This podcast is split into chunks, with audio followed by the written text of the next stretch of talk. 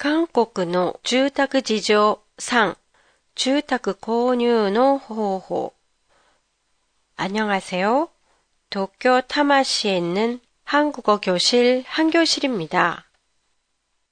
비싸고 비싼 서울의 아파트값 통계 자료에 따르면 2019년 3월 기준으로 서울의 평균 아파트 값은 10억 9,993만 원. 평수에 따라서는 이보다 더 비싼 아파트도 있는데요. 오늘은 한국에서 아파트 구입하는 방법에 대해 보내드리겠습니다.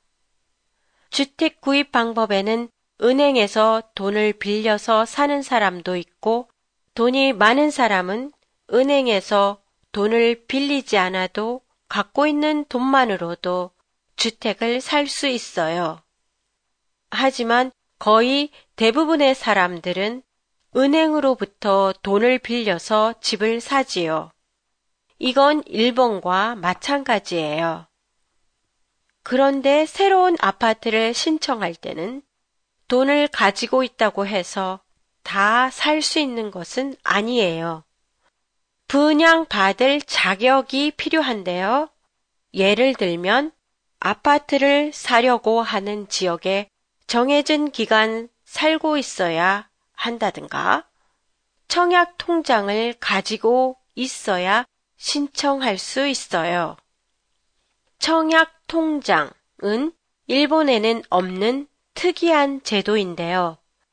은행에 매달 돈을 적립하면서 일정 기간이 되면 청약할 수 있는 자격이 생기고 또한 분양받을 확률도 높아집니다. 저도 직장 생활을 시작하자마자 주위의 권유로 청약 통장에 돈을 적립한 적이 있어요. 청약 기간이 오래될수록 아파트를 분양받을 수 있는 순서가 빨리 오기 때문이에요. 보통 매달 10만 원씩 150회 납부하면 분양 순위가 1순위가 될 가능성이 높다고 합니다.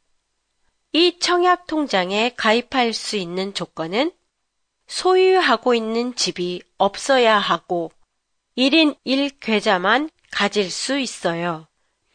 청약 통장은 청약 통장은 옛날에는 아파트를 짓는 게 민간 기업이냐 공기업이냐에 따라 통장이 달랐는데요. 주택 청약 종합 저축 으로 이름이 바뀐 후 민간 아파트 분양 때도 공기업에서 짓는 아파트 분양 때도 이 통장 하나로 사용할 수 있게 됐어요. ここで半教師からのお知らせです。半教師のポッドキャスト第300回を記念して、リスナー3名様に、イテムン先生が書いたハングル名言 という本をプレゼントします。